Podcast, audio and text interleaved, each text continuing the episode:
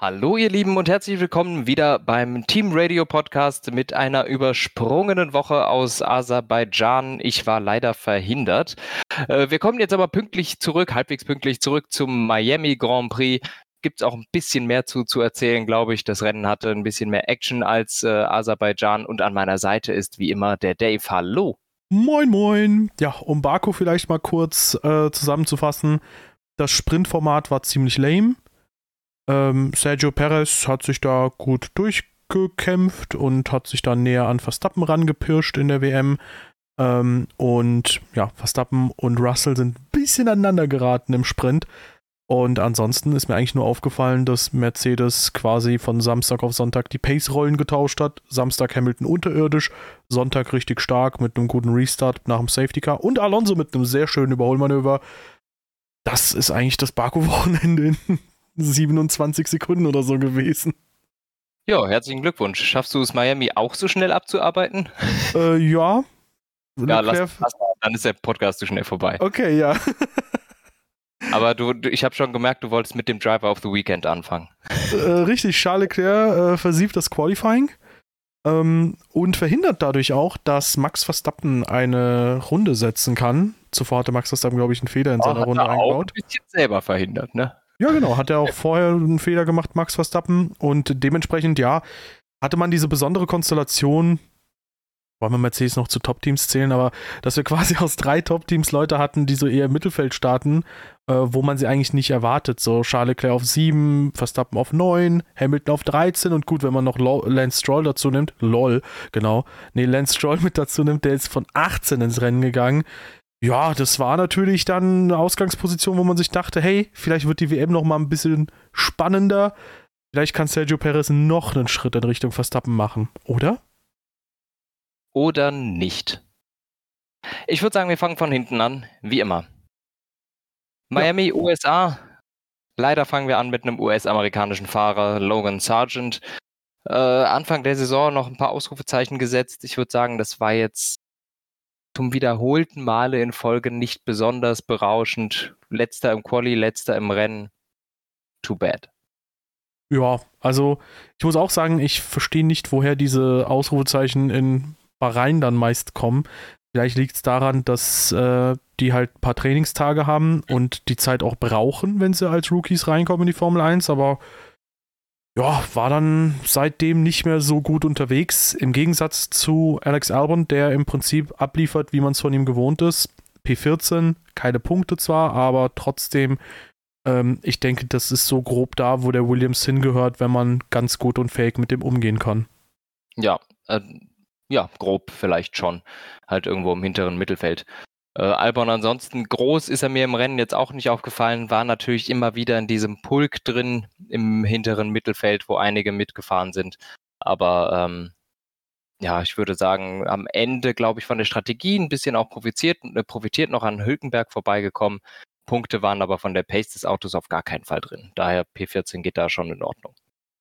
Ja, auch in Ordnung geht ja das schwache Ergebnis von McLaren P19 und P17, nachdem sie zwischenzeitlich ein bisschen mal äh, Morgenluft gewittert hatten. In Baku hatten sie vereinzelt mal Akzente setzen können. In Australien haben sie dick gepunktet und insbesondere durch den Doppelausfall von Alpine kamen sie da richtig gut ran in der WM.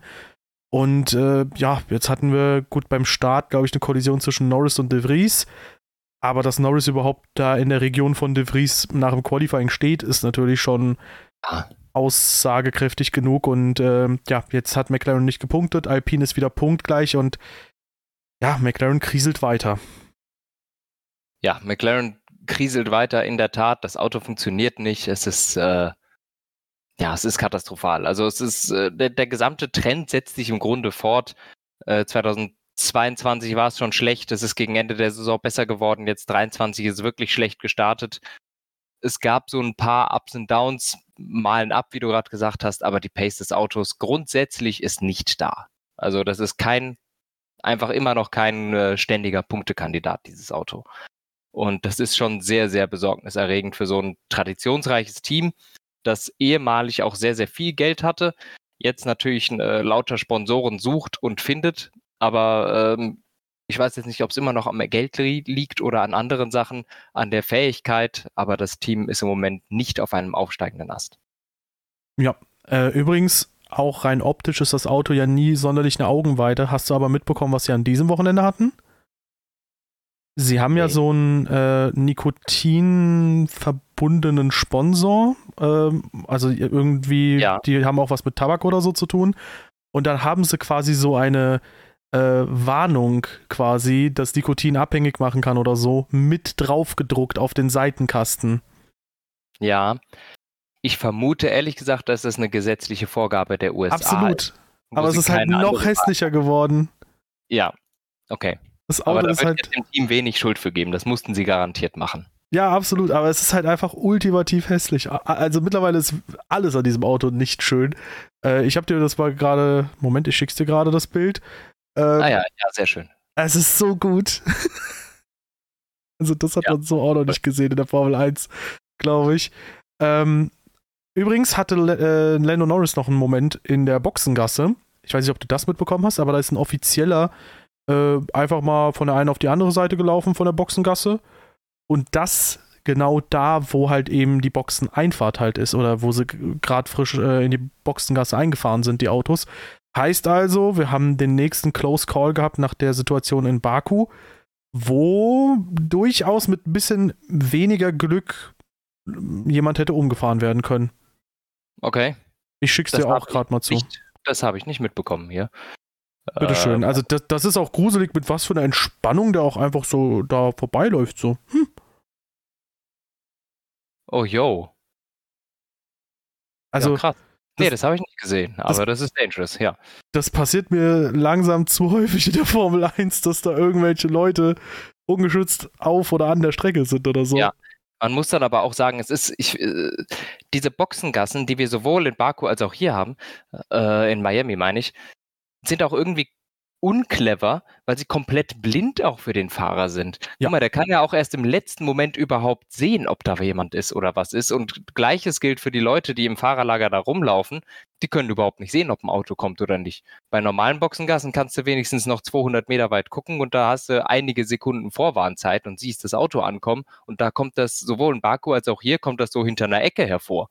Ja. Also finde ich nicht, nicht besonders clever gelöst. Ich würde es halt so machen, äh, wenn du da, ich meine, gut, die Teams, die ganz vorne mit der äh, äh, Startbox sind, quasi, wo sie die Boxen äh, Stops durchführen müssen, die haben natürlich dann ein bisschen Pech, mhm. aber für Offizielle würde ich halt sagen, irgendwo 300 Meter Pufferzone oder so, dann kannst du halt irgendwo in der Mitte der Boxengasse erst durchlaufen als Offizieller, dann hast du halt Pech, da musst du halt ein bisschen länger laufen. Ja, ja. Sicherheit geht vor. Ja, wollen wir zum nächsten Team kommen? Ja. Alfa Romeo, Joe Guan Yu, P16, Bottas, wie auch schon letztes Jahr in Miami, durchaus mit einem etwas positiveren Auftritt, nachdem er diese Saison eigentlich komplett unterirdisch unterwegs war, von dem, was ich mitbekommen habe. Äh, letztes Jahr konnte er gegen die beiden Mercedes fighten, dieses Jahr reicht es für beide nicht für Punkte. Bisschen unauffällig, aber ja, Bottas zumindest mal mit einem kleinen Hoffnungsschimmer. Ja, und Joe hat man gar nicht gesehen im Rennen. Übersprungen haben wir Alpha Tauri. Oh, äh, stimmt, sorry. Nick de Vries hatte ich sehr viel mehr Erwartungen dran, auch ähnlich wie Sargent. Es kommt wenig bei rum. Äh, klar, der, der Hit gegen Norris am Anfang war ungünstig, aber jetzt auch keine Riesensache. Aber das hat, das läuft nicht. Also auch die Pace stimmt nicht so ganz, haut mich alles nicht so richtig um. Und äh, das Auto an sich, ich weiß nicht, doch, die haben schon Punkte gesammelt, ne? Äh, Tsunoda hat Tsunoda zwei Punkte. Ja. ja. Puh, also Tsunoda wird ja wirklich in jedem Rennen Elfter. äh, Wenn er nicht Zehnter ist. Eine Vor mal Zehnter oder sowas. Ist er zweimal Zehnter geworden oder ja, sowas? zweimal Zehnter jetzt, ja. ja. Also das ist ja wirklich sad. Der wird immer Zehnter oder Elfter. Äh, Tsunoda wirklich ordentlich von hinten gestartet. Der fährt ordentliche Rennen. Und äh, ich muss auch sagen, das ist ein, ich würde sagen, etwas weiter vorne, als ich den auf Alpha Tauri erwarten würde von der mhm. Pace her. Ja. Allein die Tatsache, dass er Forced Troll ist. Jetzt will ich nicht sagen, äh, ist das jetzt ein besonderes Ausrufezeichen für Tsunoda oder ein besonderes, ein ganz besonderes Ausrufezeichen von Stroll? Ähm, vielleicht auch beides, aber ich glaube, da kommen wir gleich noch drauf zurück. Ja, also im Endeffekt äh, würde ich dir zustimmen. Yuki Tsunoda liefert da sehr konstante Leistung ab, ist von den Positionen her äh, so consistent wie sonst nur die Red Bull. ja, und äh, ja, trotzdem fragt man sich natürlich, was hätte jetzt Pierre Gasly aus der Karre rausgeholt, aber das ist ja nichts, was Tsunodas Leistung schmälert. Ich habe das Gefühl, der ist jetzt ein bisschen besonnener unterwegs, der nimmt diese Teamleader-Rolle ein bisschen mehr an und ähm, fährt da vernünftige Rennen. Ja, ja, das äh, denke ich auch. Jo. Ja, dann kommen wir zu Aston Martin. Das ist, äh, weil ich hey. Alfa Romeo schon vorweggenommen hatte. Wie bitte? Ach, hey, Mann! Mann, ey, was ist mit mir heute los? Sorry. Haas. So. Nico Hülkenberg im Qualifying leider verkackt. Ähm, war eigentlich das ganze Wochenende schneller als Magnussen gewesen und hat dann in Q2 irgendwo einen Fehler äh, in seiner Runde gehabt, ist leider nicht in Q3 gekommen, hätte es sehr wahrscheinlich auch geschafft, ähm, hat dann seine Runde halt in den Sand gesetzt und im Rennen muss man leider sagen, ist die Pace des Haas dann eher nach hinten orientiert verglichen mit den anderen äh, Fahrzeugen. Hülkenberg aber auch einfach kein besonders äh, beeindruckendes Rennen gefahren. Er hätte meines Erachtens durchaus vor Albon und Bottas sein müssen. Äh, das sind zwei Positionen, die er verloren hat. Einfach aufgrund der eigenen Pace. Und äh, Magnussen mit P4 im Qualifying natürlich sehr glücklich, weil zwei von den Kandidaten überhaupt keine Chance hatten. Wir wissen auch nicht, ob Mercedes noch weiter nach vorne gekommen ist, aber mal wieder Magnussen im ersten Versuch zur richtigen Zeit die richtige, äh, eine gute Runde gesetzt. Das hatten wir letztes Jahr schon mal, da waren es aber nochmal ein paar Positionchen besser. Ähm, Magnussen super Qualifying im Rennen, ehrlich gesagt, hat mir auch gut gefallen. Alleine wie er gegen Leclerc gekämpft hat, äh, war für mich eines der Highlights im Rennen. Ähm, hat mir super gefallen, hat am Ende für einen Punkt gereicht. Ich denke fürs Team okay, aber von P4 hat man sich sicherlich ein bisschen mehr noch erhoffen können. Er hat gekämpft wie eine Möwe. Nee, also es war äh, auf jeden Fall schon gut, das Rennen. Also Magnussen flawless Wochenende, würde ich sagen. Ähm, insbesondere, wenn man bedenkt, dass er beim Start erst von Leclerc kurz überholt wurde. Der hatte einen guten Start. Und dann hat er Leclerc seinerseits überholt und dann ist Leclerc nicht direkt dran geblieben, vorbeigegangen oder sonst was, sondern im Prinzip hat Magnus diesen Abstand zwischenzeitlich auf zwei, drei, vier Sekunden vergrößern können.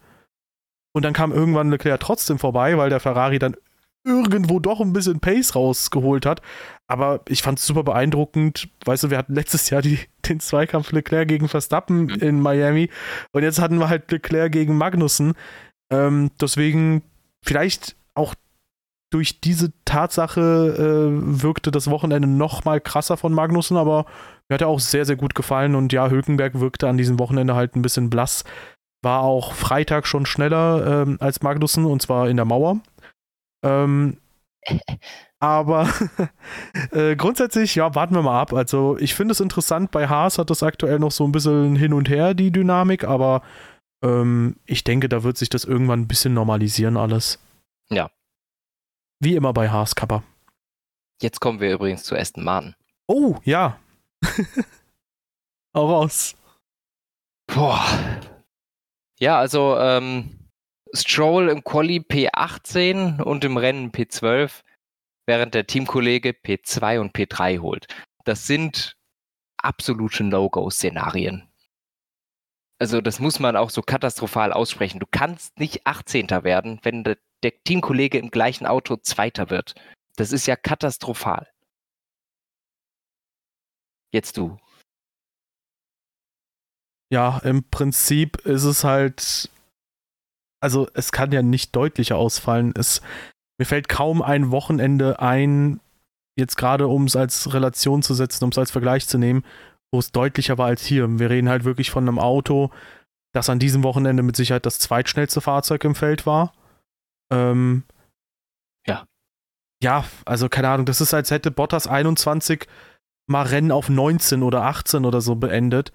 Ähm, ich meine, der hatte auch seine Ausrutscher, so deutlich eigentlich nie, aber gut, einerseits muss man sagen, es ist jetzt einmal passiert bei Lance Stroll, happens. Äh, ja, die, die, anderen Rennen waren ja in Ordnung, das muss man auch dazu sagen. Ne? Es war ja nicht genau. so, dass ja nicht so, dass er jetzt äh, dauerhaft da ist. Nichtsdestotrotz, äh, worauf du sicher Übel. auch hinaus ähm, das geht nicht und der hat irgendwie schwankende Pace.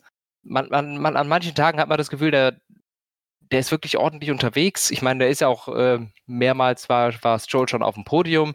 Äh, er ist ein Pole-Setter und ähm, hat auch schon einige Moves gezeigt, wo man denkt, das war beeindruckend. Und auch dieses Jahr hatten wir schon gesehen. Ich glaube, äh, Saudi-Arabien war richtig gut, bevor er ausgefallen ist. Äh, Bahrain mit seiner Verletzung fanden wir beide, glaube ich, ziemlich beeindruckend. Das war eine super Performance. Mhm.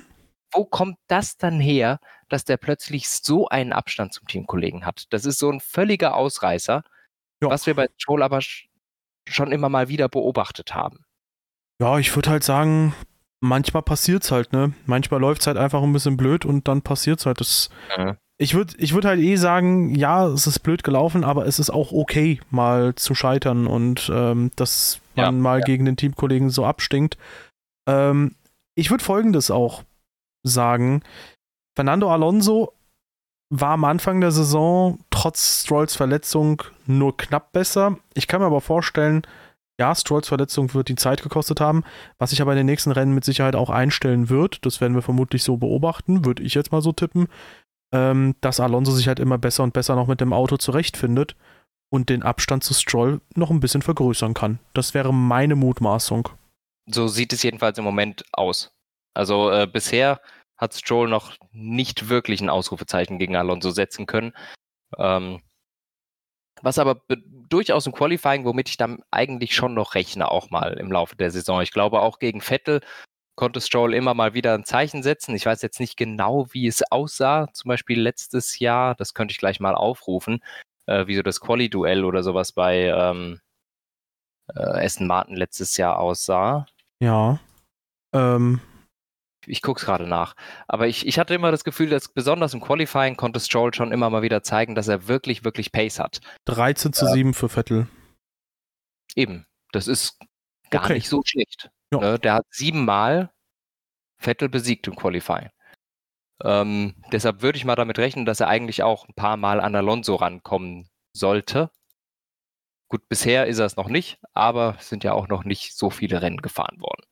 True. Und er war ja auch am Anfang ein bisschen verletzt. Ja. Man muss einfach mal abwarten, wo die Reise hingeht. Auch mit Alonso's Pace. Wie weit findet der sich denn dann wirklich zurecht mit dem Auto? Äh, beim Start ist er, glaube ich, ähm, nee, der ist nicht hinter Sainz zurückgefallen. Ähm, ja, er ist äh, halt ganz gut an Perez dran geblieben. Halbwegs so weit wie möglich. Perez Pace war dieses Wochenende jetzt auch nicht die berauschendste tatsächlich. Ähm, ansonsten ist Carlos Sainz im ersten Stint ganz gut dran geblieben. Ähm, Im zweiten Stint konnte das allerdings Fernando Alonso stark relativieren und hat sich dann super, super nochmal ja, aufs Podium festgesetzt. Und, Fun Fact, auch wenn er nicht in jedem Rennen aufs Podium gekommen ist, hat jedes Wochenende bis jetzt 15 Punkte geholt. Ja. Und äh, in Aserbaidschan auch wirklich nur ganz knapp nicht aufs Podium gekommen. True, ja. Jo, also insofern ähm, war ein starkes Rennwochenende von Alonso. Stroll hat Nachholbedarf. Ebenso. Nachholbedarf hatten wir gesehen bei Alpine. Und die haben ein bisschen mehr geliefert, sind im Endeffekt nur zwei respektive fünf Sekunden hinter Charles Leclerc gewesen am Ende des Rennens. Ähm, Leclerc und auch Lewis Hamilton, der da auch nur knapp davor ist, mit einem ja tendenziell eher unterdurchschnittlich guten Rennwochenende. Ähm, aber trotzdem, wenn Alpine da schon so ein bisschen die Nase hochrecken kann und die ja, Top-Teams sieht, die auf P2 bis 4, das ist schon stark und gut, ich glaube trotzdem, die Saison wird es halt maximal P5 für die KWM bei Alpine. Ja. Aber da sind sie auch auf einem guten Weg hin, muss man ja sagen. Ja, ja, also das ist natürlich da noch hart umkämpft in dieser ganzen Region. Nach vorne geht nichts für Alpine, würde ich sagen. Nach hinten ist der Weg noch frei. Ähm, hm. Aber dennoch ist das sicher nicht das, was sie sich vorgestellt haben. P8 und 9 so als bestes Saisonergebnis. Es läuft nicht so ganz rund. Aserbaidschan war sicher ein Ausreißer nach unten und ähm, Australien eher einer nach oben, von der Pace her, von den Punkten nicht ganz. Ähm, aber puh, ich weiß nicht, P8 und 9, dafür waren sie letztes Jahr eigentlich zu gut unterwegs, als dass sie sich jetzt darüber groß freuen könnten. Ja, ja, wir hatten das schon vor zwei, drei äh, Podcasts mal, da hatte ich das auch mal angeführt.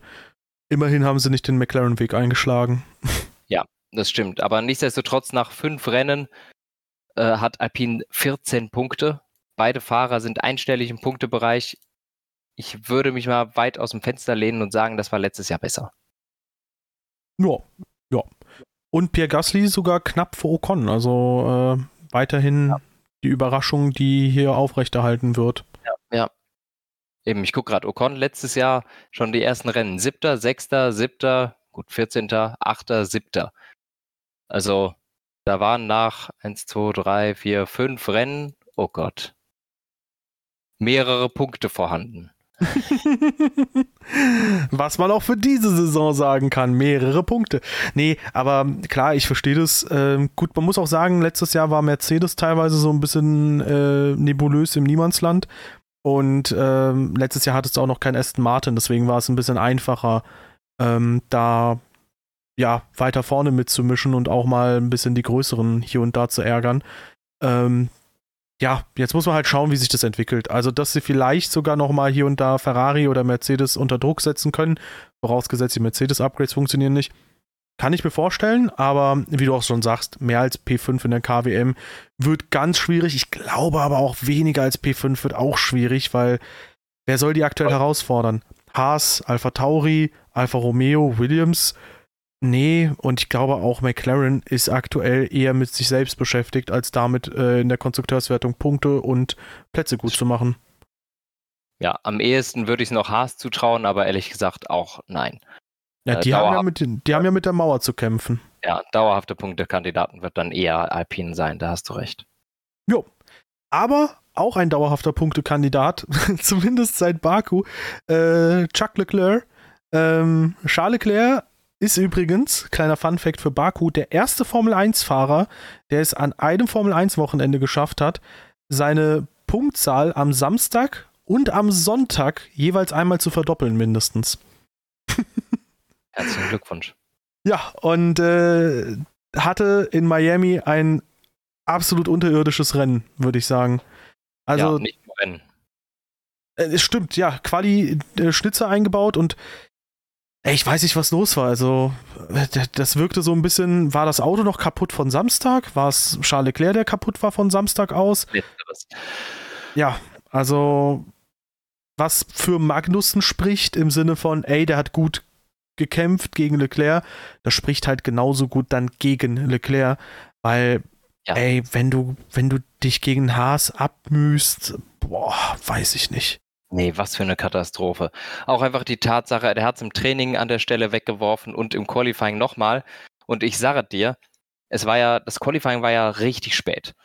Und äh, ich, ich kam ja gerade aus dem Urlaub, ich war sowieso noch ein bisschen äh, von der Uhrzeit gebeutelt. Äh, ich habe mir während des Qualifyings die Zähne geputzt und wollte ins Bad gehen. Und ich habe mir gedacht, als die Kamera auf Leclerc ging, wenn ich jetzt gehe, der Trottel schmeißt's weg. Und ich bin noch zehn Sekunden da geblieben, habe gesehen, wie er es in die Wand geworfen hat und konnte dann gehen, weil da wusste ich, okay, das, das Ding ist vorbei. Ne? Aber das, meine, meine weibliche Intuition hat mir schon gesagt, der, der Hitzkopf kriegt das nicht heile durchs Qualifying. Und ähm, das ist wirklich eine Tendenz, die wir bei Leclerc viel zu häufig sehen. Ich möchte ähm, mich von der äh, Aussage Trottel distanzieren. Ähm, Du bist übrigens nicht der Einzige, die, der diese Intuition hatte. Ähm, ich war parallel im Voice äh, und habe mit ein paar Mods das ja, äh, ähm, ja mit angeguckt und ähm, da meinte auch einer, yo, ähm, der schmeißt es doch da weg und zwei Sekunden später legit. Ich weiß nicht, wie bei den anderen der Versatz ist und so, weil ja, F1 ja, TV dann gesynkt zu kriegen und sowas ist auch immer ein bisschen schwierig. Zwei Sekunden später schmeißt das halt auch einfach weg. Also äh, Jespe, GG an der Stelle, der hat das sehr gut predicted, was Charles Leclerc da machen wird. Ja, ey, also ich sag mal so, klar, das Auto, meinte er, ist teilweise am Limit schwer zu bewegen. Das Auto ist äh, wohl auch laut seiner Aussage im Wind ähm, unruhiger, also es reagiert sensibler noch auf Wind. Aber das Ding ist, also das, das wird sicherlich als Entschuldigung kommen von dem einen oder anderen Charles Leclerc-Fan. Das Ding ist jetzt folgendermaßen.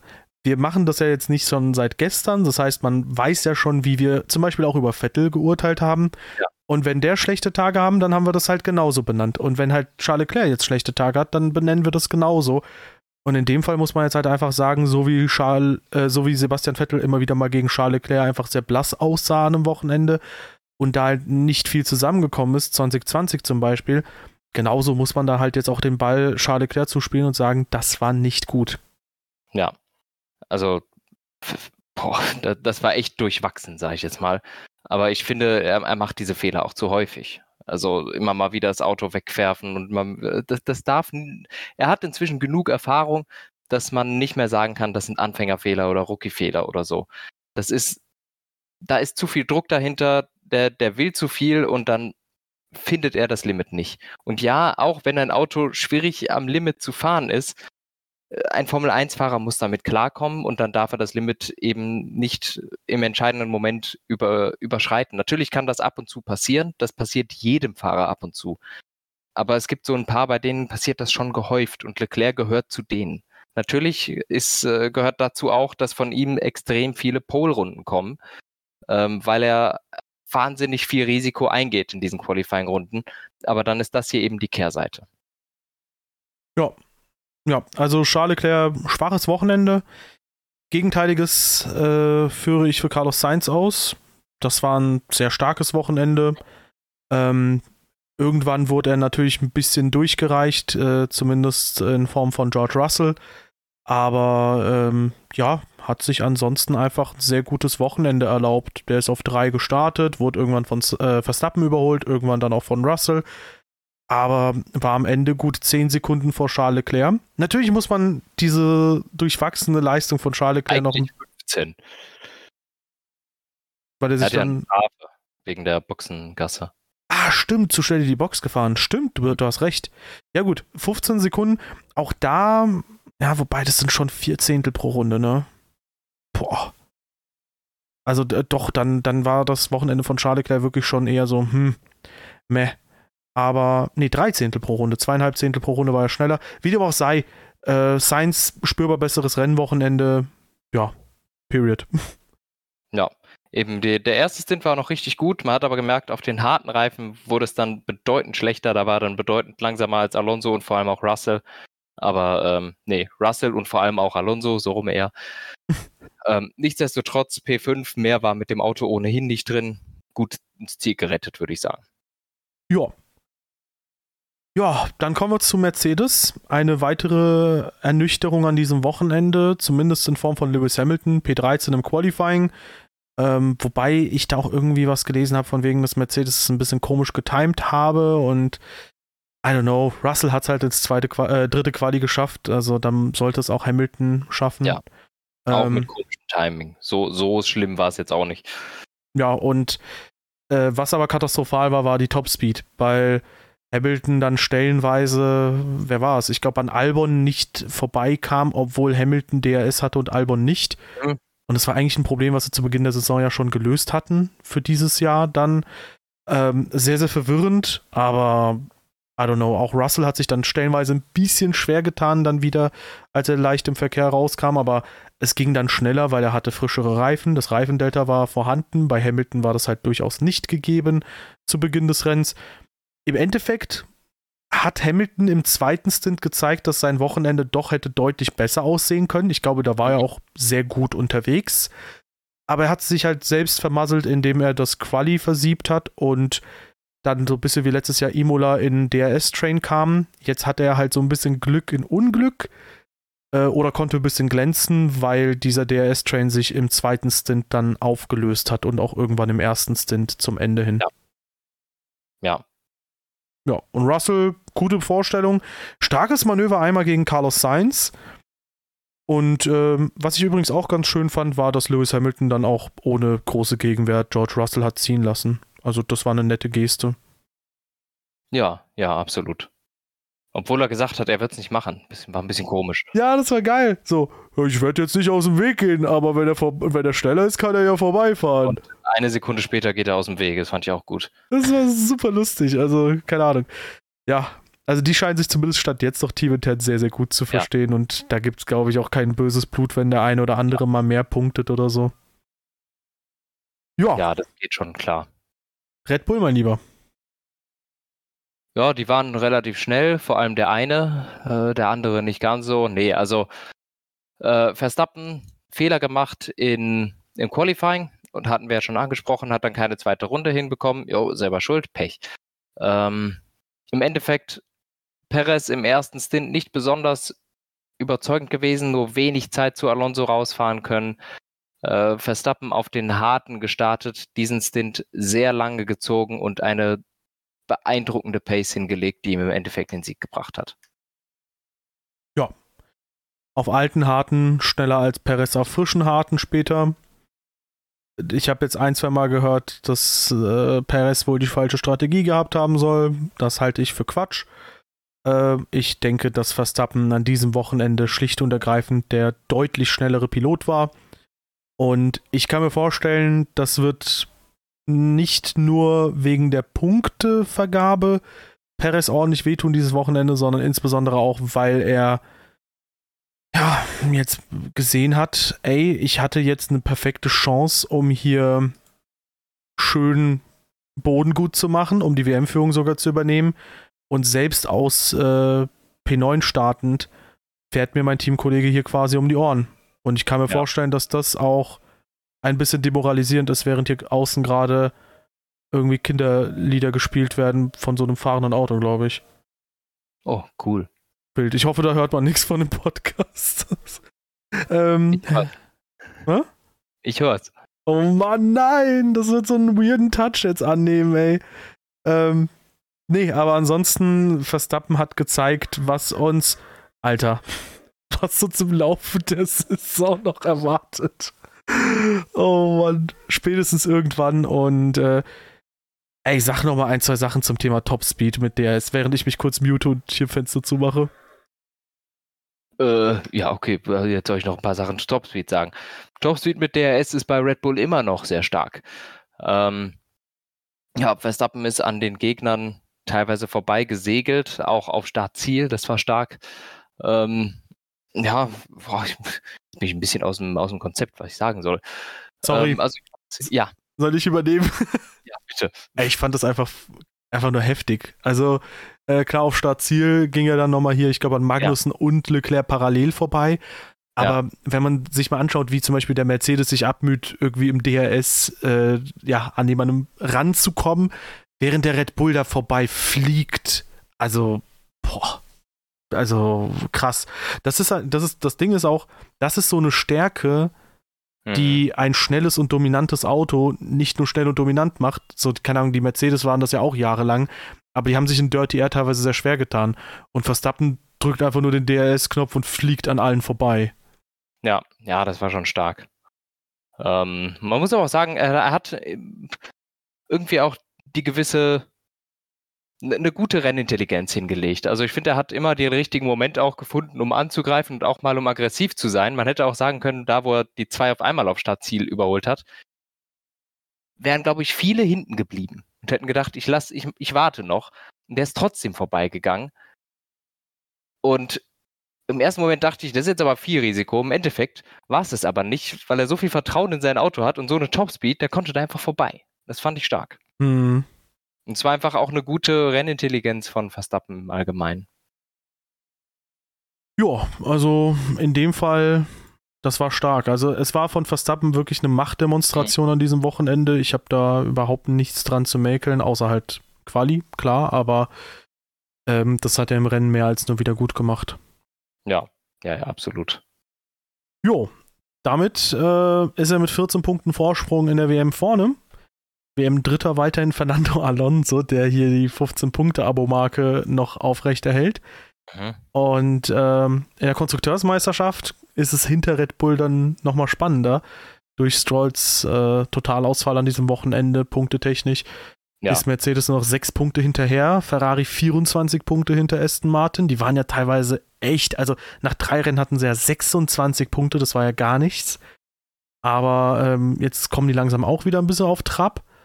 Und ähm, ja, da, also das ist so der erste große Fight, der sich so ergibt. Aber ähm, eine Sache und eigentlich auch finde ich der einzig interessante Fight aktuell, aber eine Sache hatten wir schon ein bisschen kurz mal vor der Aufnahme mal besprochen, das hatte ich mal so angerissen, das Thema. Irgendwie finde ich noch nicht so in die Saison rein. Ich habe noch nicht so die Entwicklung und die Story Arcs für mich ausgemacht, die irgendwie diese Saison großartig spannend machen. Ich fühle mich ein bisschen verloren in diesem Saisonverlauf bis jetzt. Ja, ja, da hatten wir kurz drüber geredet und das sehe ich auch so. Es ist irgendwie, man, man findet schwer rein. Es ist kaum eine Struktur da, außer ganz vorne. Und ja, das, das Feeling fehlt noch. Aber vielleicht kommt das noch, wenn es ein bisschen fortschreitet. Aber es ist ein bisschen schwierig gerade. Das äh, sehe ich auch so. Ja, ich glaube, was auch nochmal erschwerend hinzukommt, sind zwei Aspekte. Punkt 1, vor Baku gab es halt drei Wochenenden ohne F1.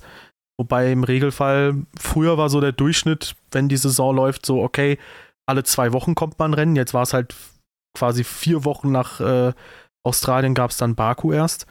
Und was auch ein bisschen hm oder meh ist, ist äh, auch, dass es so viele komische Entscheidungen gab und dass wir auch so zwei, drei Rennen hatten, die wirklich einfach nur lame waren, ähm, nach denen halt einfach, ja, Miami, also äh, das ist so eine 50-50-Chance. Wenn man so mitten in der Saison wäre und man hätte richtig Bock drauf und wäre heiß drauf, dann wäre Miami, glaube ich, ein richtig geiles Rennen gewesen. Insbesondere, ja. weil es sich von den anderen so abgehoben hat. Ich glaube aber, weil so die Gesamtstimmung in der Saison so eine trübe ist bis jetzt, war das so, ja, okay, ja, das war jetzt mal ein bisschen spannender. Mal gucken, wie es weiterläuft. Mhm. Ansonsten Saudi-Arabien war irgendwie meh. Baku war kompletter äh, Schnarchanfall. Und Australien war auch eher so, hm. Und vor allem durch die roten Flaggen, meh. Und man diskutiert halt auch gefühlt mehr über die Rennleitung als über die Szenen auf der Strecke selbst. So. Ja, ja. Ja, so ist halt leider. Ja. Aber hoffen wir, dass das jetzt abgeht, die nächsten Rennen. Dass wir da viel, viel mehr Spannung haben. Und äh, das nächste Rennen, das verspricht doch Spannung. Imola. Ja, Imola freue ich mich drauf. Das ist immer cool. Und ähm, ja, wann ist es denn? Am 21. Äh, Ju, äh, Mai. Mai. In zwei Wochen. Ja, so viel zu, man findet nicht in die Saison rein. Ich habe anscheinend auch nicht mal in dieses Jahr reingefunden. oh je. Gut. Ja, und ein Sprintwochenende. Nee, kein Sprintwochenende, oder? Keine Ahnung. Boah, ich weiß es nicht. Nee, dieses Jahr kein Sprintwochenende. Krass. Ja, aber ansonsten äh, viele Teams, die Upgrades planen. Ich bin mal gespannt. Also Mercedes, strengt euch bitte an. Hey, ihr müsst es doch ein bisschen interessanter wieder vorne gestalten. Macht doch mal was. Haltet nicht an eurem Konzept fest. Seid doch nicht so eitel. Ego schlucken und ja. Machen. Machen. Richtig. Ferrari auch. Aston Martin auch. Irgendjemand. Bringt Spannung da vorne rein, Leute. ähm, ja, ansonsten Merci fürs Einschalten. Wenn es euch gefallen hat, wie immer, gerne eine äh, positive Bewertung auf der Plattform eurer Wahl dalassen, ein Follow auf der Plattform eurer Wahl und beim nächsten Mal wieder dabei sein. Tschüss. Tschüss.